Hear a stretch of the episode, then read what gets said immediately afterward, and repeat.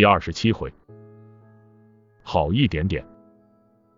魏延在跟他的手下们喝酒聊天，我也过去凑热闹。酒过三巡，魏延出了个题目，答对的奖励一个鸡翅膀。题目是这样的：大象有几条腿？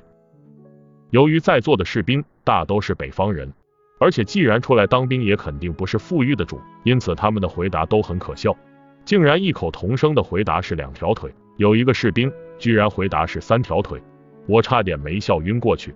可没想到魏延居然把鸡翅膀给了那个回答三条腿的士兵。在我疑惑的时候，魏延解释道：“他的答案虽然也不正确，但却最接近于正确答案。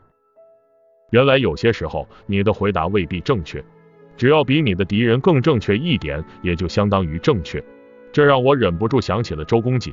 周瑜妙计火烧赤壁。让曹操八十三万人马片甲不留，天下闻名。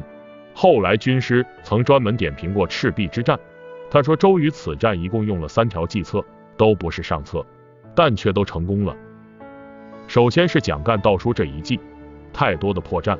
试想周瑜如此谨慎小心之人，焉能大意到将重要文件放在明处？江东大营把守森严，蒋干盗书后，又如何能来去自如？最不可思议的是，曹操见书后。居然连审都没审就将蔡章给斩了。按说蔡章二人乃是水军都督，掌握兵权之人，上来就杀也不符合曹操的性格。但这么多破绽，居然也成功了，并非是周瑜计策高明，只能说蒋干和曹操配合的好，一个太愚蠢，一个太糊涂。第二计是黄盖的苦肉计。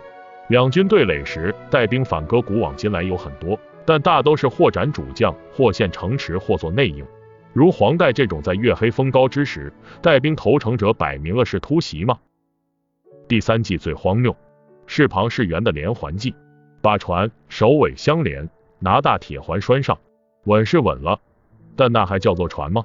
移动都不方便，如何打仗？曹操手下那么多名人志士，难道只徐庶一人看出来了吗？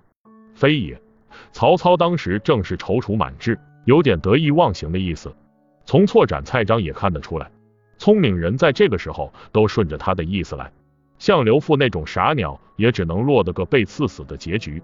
曹操本非心造气服之人，但或许是因为双方实力相差过于悬殊，又或许是冥冥中自有天意。军师到最后说了一句：“周瑜这小子运气真好。”子龙后来偷偷跟我说，这话里透着好浓的酸味啊，什么酸的甜的，我却品不出来。周瑜死了以后，军师很开心，破例喝了点酒，给我们讲了一个笑话，跟开头魏延的那个有异曲同工之妙。说有两个人去打猎，不巧遇到一只老虎，其中一人便将身上所有的东西都扔掉，把鞋子也脱掉了。